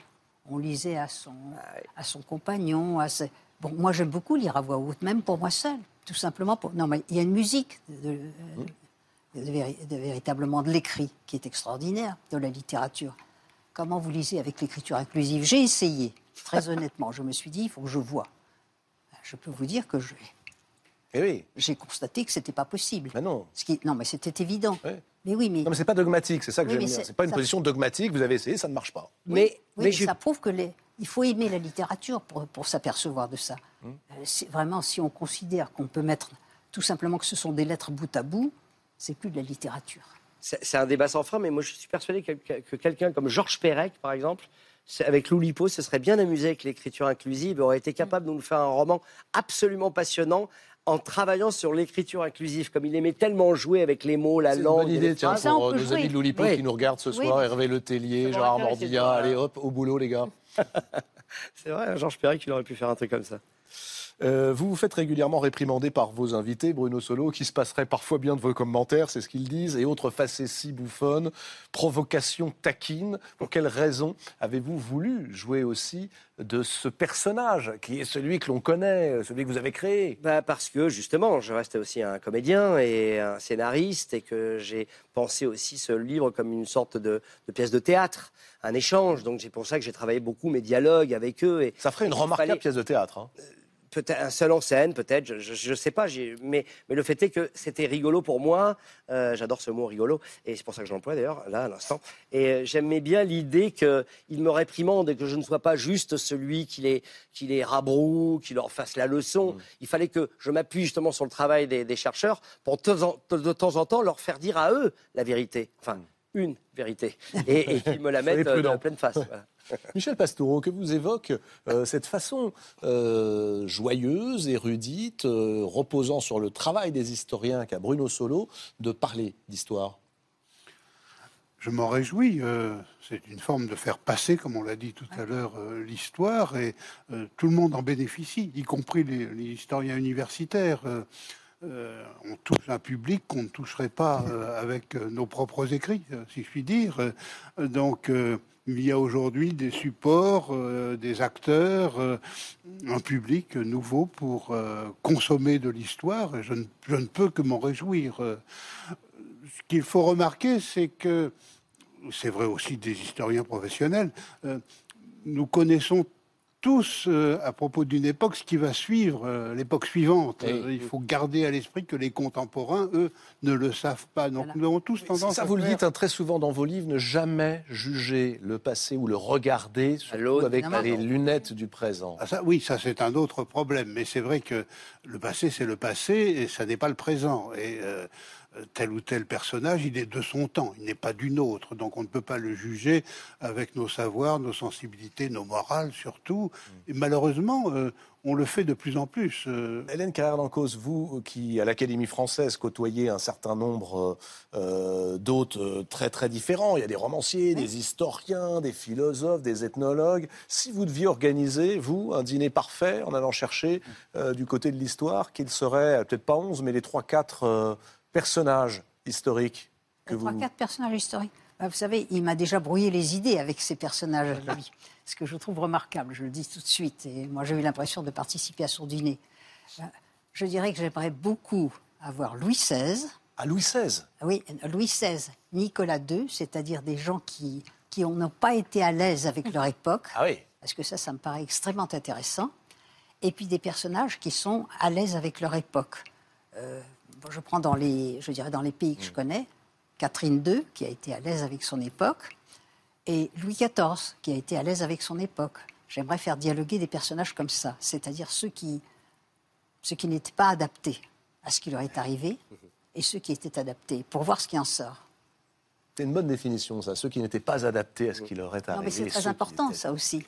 Vous l'avez aimé, ce livre de Bruno Solo? Énormément. Je me suis énormément amusée. J'ai eu l'impression de participer à son dîner. Moi, j'étais enchantée. Vous Et je pense alors. je En plus, c'est très pratique, c'est un dîner où il n'y a pas de mais- vaisselle, il n'y a pas, il y a rien à je dire, faire. je lui- c'est très bien. Je vous suis très reconnaissante parce que justement, cette manière joyeuse, comme ça, de, au fond, d'inviter les gens et de leur dire voilà, on va s'amuser ensemble, c'est un moyen de faire passer l'histoire qui est remarquable. Donc, merci.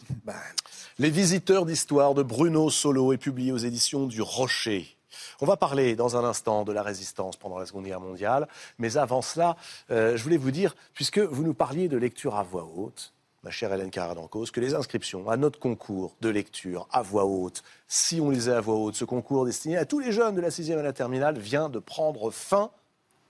Et c'est aux classes inscrites maintenant de désigner leurs représentants. Vous avez jusqu'à la fin du mois de janvier pour déposer euh, les vidéos des candidats sur le site de l'UMNI, lumni.fr. Comme chaque semaine, voici quelques conseils pour mieux lire à voix haute. Alors, vous savez qu'on aime bien aller chercher les comédiens, et ce soir, c'est Grégory Montel, que vous avez vu notamment dans 10%, qui répond aux questions des élèves de 3e du collège Jean Rostand à Biarritz. Regardez.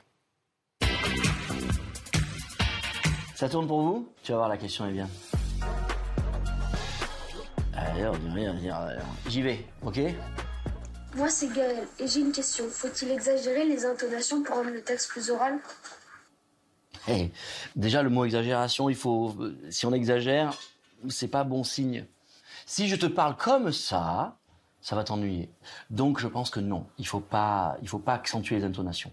À l'ombre des mosquées, là-bas, sous les hauts murs crénelés, il y a des mendiants, des grappes entières de mendiants. Ce sont de vieux hommes émaciés, tannés, sans dents, souvent sans yeux. Ils portent une tunique et un turban noir de crasse. Ils ont devant eux un bout de velours sur lequel ils attendent qu'on leur jette des piécettes. Et quand on leur en jette, ils ne disent pas merci. La respiration, souvent, on croit que ça se passe ici au niveau des poumons, mais la vérité, c'est que la respiration, elle, ça se passe au niveau du ventre. Allez, je continue. Bonjour, je m'appelle Clément. Oui. Doit-on oraliser les onomatopées du texte?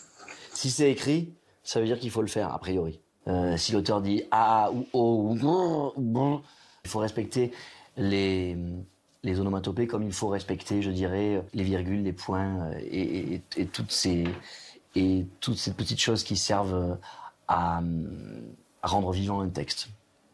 Bonjour, je m'appelle Liliane. Dans Salut. un extrait où le personnage chante, doit-on chanter nous aussi? J'ai envie de te dire, tu fais bien comme tu veux. Ça peut être hyper intéressant de dire, il y a une chanson, mais je la dis. Je la chante pas, je la dis. Euh, D'abord, ça génère une originalité, et puis peut-être même que ça nous permettra d'entendre mieux les, le texte, les paroles, j'en sais rien. Ça peut être un moyen euh, de faire entendre différemment un texte. Qui pratique la lecture à voix haute sur ce plateau? Louise Moiti, vous, vous êtes metteur en scène, vous aussi. C'est Oui. une de vos euh, nombreuses euh, Bien cordes. sûr, oui, oui. Et j'adore lire à voix haute, euh, mais aussi ce que j'écris et, et aussi ce que je lis. C'est vrai que, que le, le rythme est tellement important. euh, c'est quelque chose de, de- de- de vraiment une dimension très importante du texte, en fait. Et c'est drôle d'ailleurs parce que il y a longtemps, les gens lisaient directement à voix haute. Oui. En fait, la lecture se faisait à voix haute. Et j'ai, voilà. c'est- pour ça que les gens ne savent plus lire d'ailleurs. C'est pour ça que nous avons 20% de gens qui sortent de, des classes de, de, de 6e ou de, de CP sans savoir lire. Parce que quand vous avez lu à voix haute, vous avez véritablement, en- en- je dirais, en- enregistré Oui. le sens des mots. Tandis que quand ils lisent comme ça, silencieusement, on n'est pas très sûr qu'ils soient arrêtés sur le sens de tout. Et vous savez que c'est exactement pour cette raison que nous avons créé ce concours qui s'appelle donc Si on lisait à voix haute, Bah voilà, troisième édition.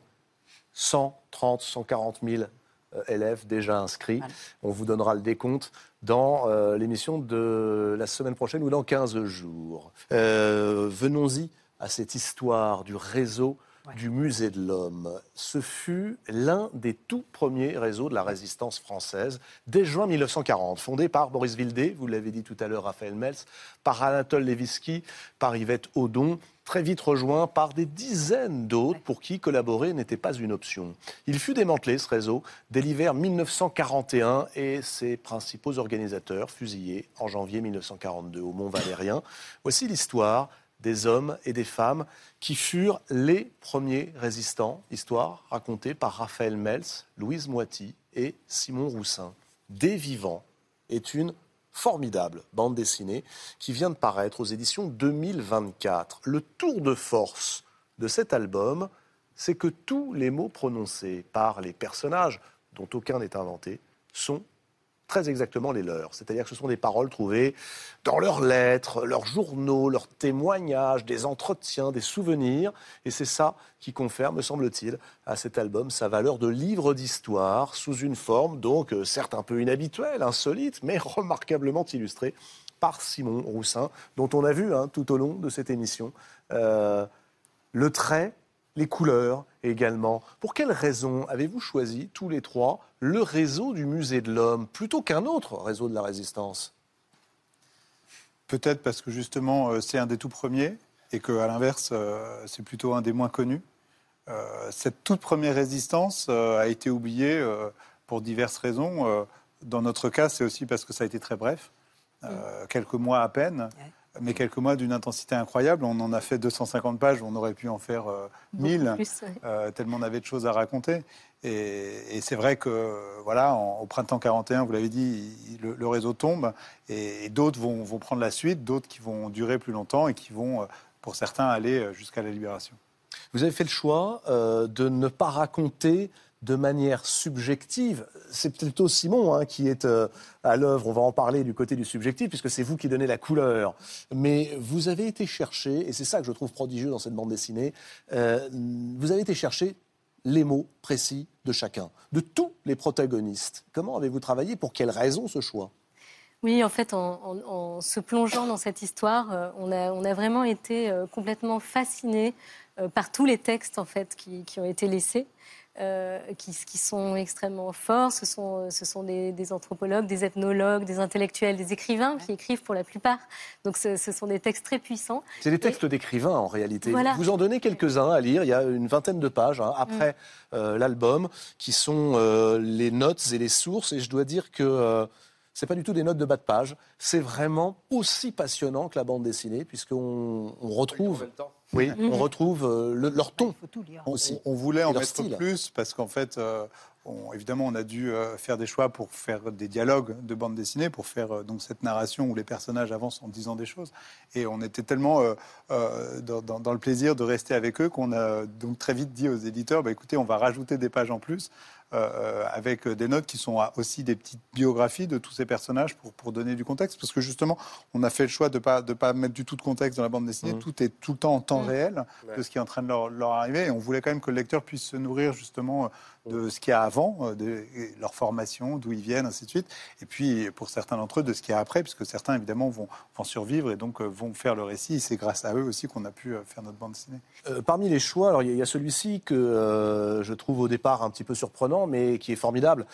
Germaine Tillon, qui euh, a appartenu au réseau du Musée de l'Homme, fut ethnologue avant d'être résistante dans les années 30. Elle a notamment été travaillée dans les montagnes de l'Aurès.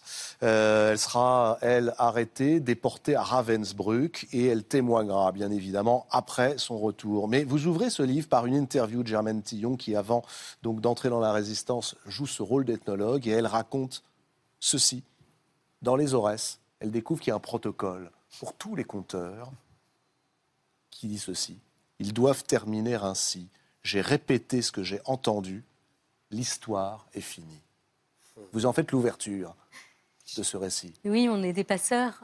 On est tous des passeurs ici sur ce plateau, je crois. Et, et voilà, c'est une manière aussi de mettre en abîme euh, notre position à nous, euh, de, de nous montrer euh, comme passeurs. Et d'ailleurs, on répète cette, cette formule à la fin du livre. Il faut savoir qu'en fait, elle dit ça parce que la suite, c'est l'histoire est finie, mais non le blé et l'orge. En fait, c'est aussi par euh, superstition pour dire que c'est pas parce qu'on arrête l'histoire que les récoltes vont s'arrêter, parce qu'il faut qu'on continue à se On nourrir. le raconte dans les même notes, si l'histoire, voilà, et ça c'est Mm. précisé dans les notes. Euh, pourquoi avez-vous choisi Simon Roussin? On va lui donner la parole dans un instant, mais il fallait trouver hein, euh, le, le- une fois qu'on a le ton. Quand on décide d'illustrer, Michel Pastoureau le sait, mais vous, vous vous appuyez sur ce qui a été fait. Là, il faut créer. Pour quelle raison le choix du trait, des couleurs et de la façon de faire de Simon Roussin c'était une évidence, en fait. hein. On a tout de suite pensé à lui, euh, parce, que, parce que pour plusieurs raisons. Euh, D'abord, pour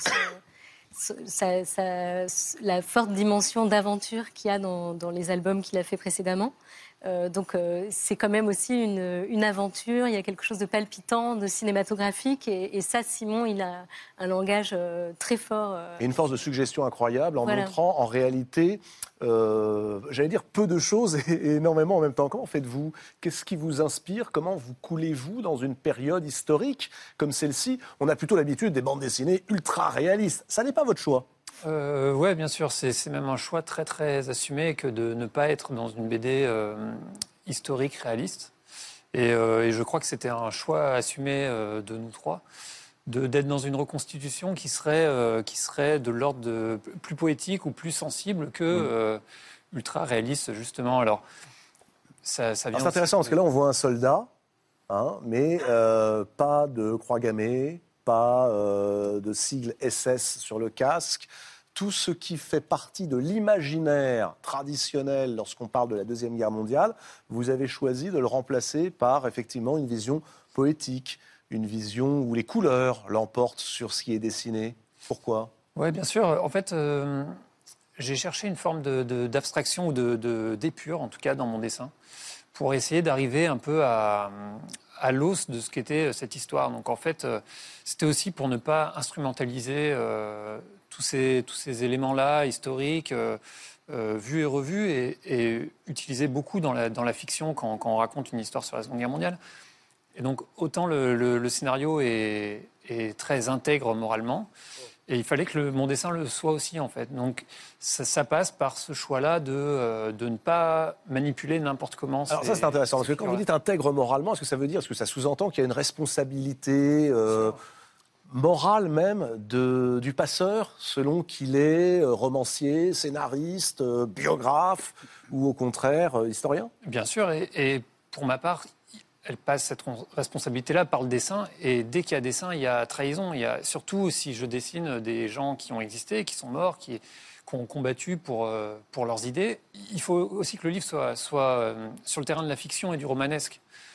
Donc ces personnages-là ont existé, mais ils deviennent personnages de notre livre, et donc ils sont personnages de fiction, personnages euh, à part entière. Donc euh, effectivement, ils ont des identités propres qui sont des identités de héros de bande dessinée avec euh, des habits qui ne changent pas, comme, comme Tintin, Spirou, les, voilà, les, un héros de bande dessinée avec un, un uniforme, un petit foulard, une coiffure qui ne, bouge pas malgré les saisons et le temps qui passe. Racontez-nous dans quelles circonstances se constitue ce réseau du Musée de l'Homme. Euh, c'est très tôt, hein, dès juin 1940, il y avait à l'époque quasiment rien. L'appel du 18 juin du général de Gaulle. Mais là, c'est un véritable réseau qui se met en place. Oui, en fait, ce qui est intéressant, c'est que ce sont les femmes au début, puisque les hommes euh, dont, dont vous avez parlé, Vildé, Levitsky, sont encore en, en troupe. Quoi. Ils, sont, ils viennent juste d'être euh, oui. démobilisés, mais ils ne sont pas encore revenus à Paris. Et donc, euh, c'est quelques femmes qui commencent à organiser des choses, donc euh, des évasions de prisonniers, euh, une volonté aussi de, de- de réfléchir à ce qu'on peut faire, ce qu'on doit faire. Et puis, euh, en effet, en l'espace de quelques semaines, donc euh, c'est d'abord le retour de, de Vildé qui s'est carrément échappé d'un camp de prisonniers, puis Levitsky qui arrive à être euh, démobilisé avec l'appui du directeur. Il du- faut peut-être dire de qui ils sont. C'est- c'est Oui. c'est incroyable. Ce sont des, des intellectuels. Oui. Ethnologues. Boris Vildé est un ethnologue. Je euh, veux dire aussi que c'est deux Levitsky est spécialiste du chaman. Du Deux, deux, l'un est estonien, l'autre est russe. Ils ont été naturalisés Ouais. peu de temps avant, dans les années 30. Et en fait, ils se saisissent de, de cette idée aussi qu'il faut défendre la France, ce qui est complètement incroyable. C'est-à-dire qu'en effet, ils, ils savent que la France, c'est une notion aussi, et qu'en effet, par leur parcours intellectuel, leur parcours d'ethnologue, mais, mais leur parcours aussi euh, de- de- de- d'émigrés qui sont venus en France pour choisir aussi une terre de liberté, ils ont à cœur de défendre en fait cette terre-là. Et, et l'armistice le 17 juin 40, quand Pétain euh, euh, annonce qu'il faut cesser le combat, eh bien, ils sont un certain nombre, ils sont peu, mais un certain nombre à dire ben non, en fait, on, on va continuer différemment le combat. Et en effet, euh, le premier combat qu'ils vont mener, c'est le combat des mots, parce qu'ils ils ont besoin de prendre la parole pour dire non, en fait, euh, nous ne sommes pas d'accord. Et donc, euh, ça va être d'abord les tout premiers tracts qui, vont essayer de distribuer dans, dans le métro parisien, dans les restaurants parisiens. Ils abandonnent des tracts. Et puis très vite, là, on, le voit, le journal Résistance. Et donc, ils choisissent le mot-clé résistance pour le titre de leur journal. C'est un des tout premiers journaux clandestins. hein, il y en aura plus de 1000, mais là, c'est le cinquième, le cinquième titre à paraître. Et, euh, le fait de l'appeler résistance, évidemment, ça pose le concept pour tout ce qui va suivre dans les années après. ce réseau, et c'est ça aussi sa force, grandit. Au départ, ce sont quelques intellectuels. Ils sont très rapidement rejoints par des gens qui euh, explosent toutes les catégories de pensée. Il y a des hommes de droite, il y a des hommes de gauche, Colonel. il y a Mm. des avocats. Il y a, euh, avec Léon Maurice Nordman, qui va faire venir hein, d'ailleurs un certain nombre d'avocats du barreau de Paris. Euh, et puis il y aura aussi euh, des cheminots, des libraires, des cordonniers. Une garagiste, euh, une, Une- garagiste de. Leleu. Mais en fait, euh, elle, est, elle, par exemple, elle est là dès le début. Euh, comme, euh, comme le disait Raphaël, les femmes sont là au début, euh, les femmes et les hommes âgés. Euh, donc, Sylvette Leleu, un de nos personnages favoris, qui est garagiste à Béthune, elle choisit de dire non. D'ailleurs, elle, elle le dit elle-même, c'est d'abord le refus. Le refus et après beaucoup d'actes. C'était ça la résistance, tout simplement le refus des choses que l'on ne pouvait pas admettre sur le plan moral, le refus d'une certaine forme de vie inadmissible pour des gens libres. C'est vraiment une question de liberté. Et on a donc des personnes qui viennent de tous bords, de tous horizons, de, de vraiment euh, et, qui, et qui décident de se regrouper. Mais en fait, on est euh, dans la création d'un réseau euh, qui, qui sera deux ans plus tard celui que Jean Moulin met en place hein, quelque part. On est déjà dans la tentative de, de créer un réseau à travers toute la France et de connecter avec Londres et de, de mettre en place tout de suite des évasions. Enfin, Des filières aussi qui traversent. du renseignement. Enfin, vraiment, on est et même de, récolter des armes, de commencer déjà à penser à la suite. Alors ils n'ont pas d'armes, hein, c'est euh, le- la particularité Leurs de c'est ce qu'ils n'ont pas eu le temps, mots, en fait. effectivement, Voilà. d'avoir des armes. Leurs armes, ce sont les mots, ça vous l'avez très bien dit. Est-ce que ce sont les mots qui ont causé leur perte? Aussi, quand même, même si parmi les chefs d'accusation, il y a aussi euh, euh, le- des accusations d'espionnage et, euh, et de- d'activités de, renseignement, éventuellement de port d'armes. Mais, mais disons qu'évidemment, euh, le journal Résistance, on, on- on peut le dire, a été une des causes des condamnations à mort. Comment tombe-t-il? Comment le réseau est-il démantelé? On est entre Yao. début janvier 41. Faut pas le dire. Ah, que- alors faut-il le dire ou pas? Non, mais il y a un traître, on peut le Oui. dire. Ah. Il y en a même Traître, plusieurs, mais ouais. un principal. Ouais. Il y, en a, Mm. il y en a un, enfin un dans le musée et un extérieur au musée qui carrément infiltre le réseau Oui. euh, volontairement. euh, Agent allemand. voilà, un agent allemand c'est et, et formidable. donc Salarié par les Allemands, ouais. Avec en plus des prime, hein. primes à chaque fois. Mais alors vous dites, Raphaël Mels, c'est intéressant, euh, quand Bruno Solo donne son nom là, à l'instant, il ne faut pas le dire. pas Alors, pourquoi est-ce qu'il ne faut pas le dire? Non, non, il faut pas le dire parce qu'on a construit. Alors justement, c'est en ça qu'on fait une bande dessinée qui est à la fois très proche de la réalité historique, mais on l'a quand même construit avec un scénario euh, Palpitant. narratif, voilà, qui, qui Mm. crée quand même. Palpitant. Et donc en fait, on montre qu'il y a un traître, on le montre dans l'ombre, en train de parler. Alors Mm. justement, pour reconstituer des dialogues du traître. On s'est appuyé sur les rapports euh, qu'il faisait à, à la Gestapo et en effet, donc on lui fait dire ce qu'il a dit en effet à la Gestapo. Mais au début, on ne même, voit pas. que- même lui, qui évidemment, euh, alors qui d'ailleurs euh, à son procès en 1949 niera, euh, il écopera de 20 ans de prison. Enfin, Oui, et puis Ouais, ouais, Perpétuité commuée à en fait, 20 ans. il sera- sera ouais, relâché. ouais. Il, serait- il vivra de sa belle mort, euh, enfin, il mourra de sa belle mort, malheureusement, en, en 89, euh, donc euh, plus, de, plus de 50 ans après, après la guerre. C'est quelque chose de, de terrible pour nous, enfin, pas plus de 50 ans, mais enfin, presque.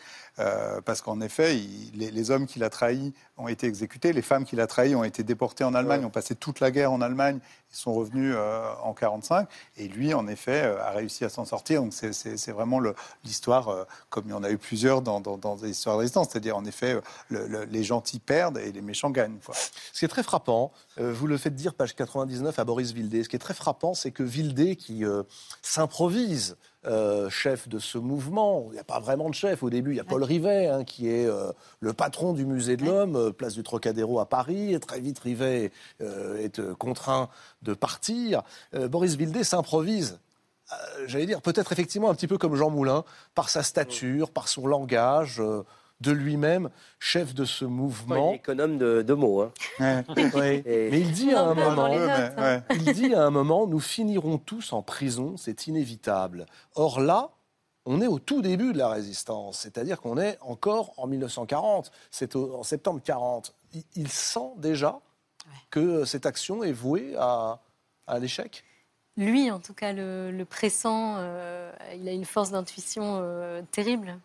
Euh, après, euh, comme le raconte Germaine, euh, elle dit nous étions comme des poissons dans l'eau, mais dans une eau continuellement informée de ce que faisaient les poissons. Et il y a vraiment aussi ce- ce- ce- cette impression en, en- en- en les côtoyant que certains d'entre eux ne, ne se méfient pas assez encore. Ils apprennent en fait.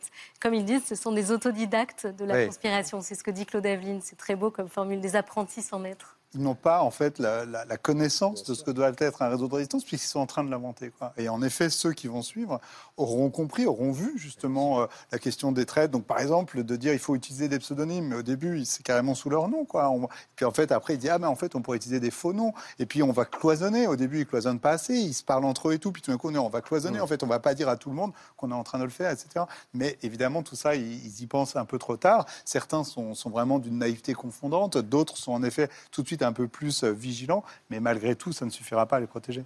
Le traître, dont on ne donnera pas le nom, Bruno Solo, euh, fera tomber le réseau entre janvier 1941 et mars 1941.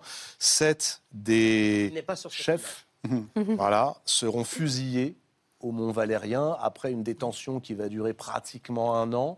Et là, il se passe une chose absolument admirable et incroyable. Boris Vildé, pendant qu'il est en prison, Ah, c'est fou ça. Étudie le sanskrit, comme s'il allait sortir demain, alors qu'il sait qu'il sera fusillé, lui. Mais tous, d'ailleurs, se réfugient, euh, enfin, se réfugient, en tout cas, s'absorbent dans le, dans le travail. C'est c'est quelque chose qui est très beau parce qu'en fait, euh, ils- ce sont des intellectuels en amont. Pendant arrive ce- cette résistance, ils n'ont plus le temps justement d'étudier. Euh, Vildé qui adorait ça, il n'a plus le temps. Et puis tout d'un coup, il se retrouve en prison. Il dit bah, puisque j'ai du temps libre de nouveau, bah, et donc il- le sanskrit, le grec ancien, parce qu'il ne parlait pas le grec ancien, donc il apprend deux langues pendant euh, son année, son année de, de détention.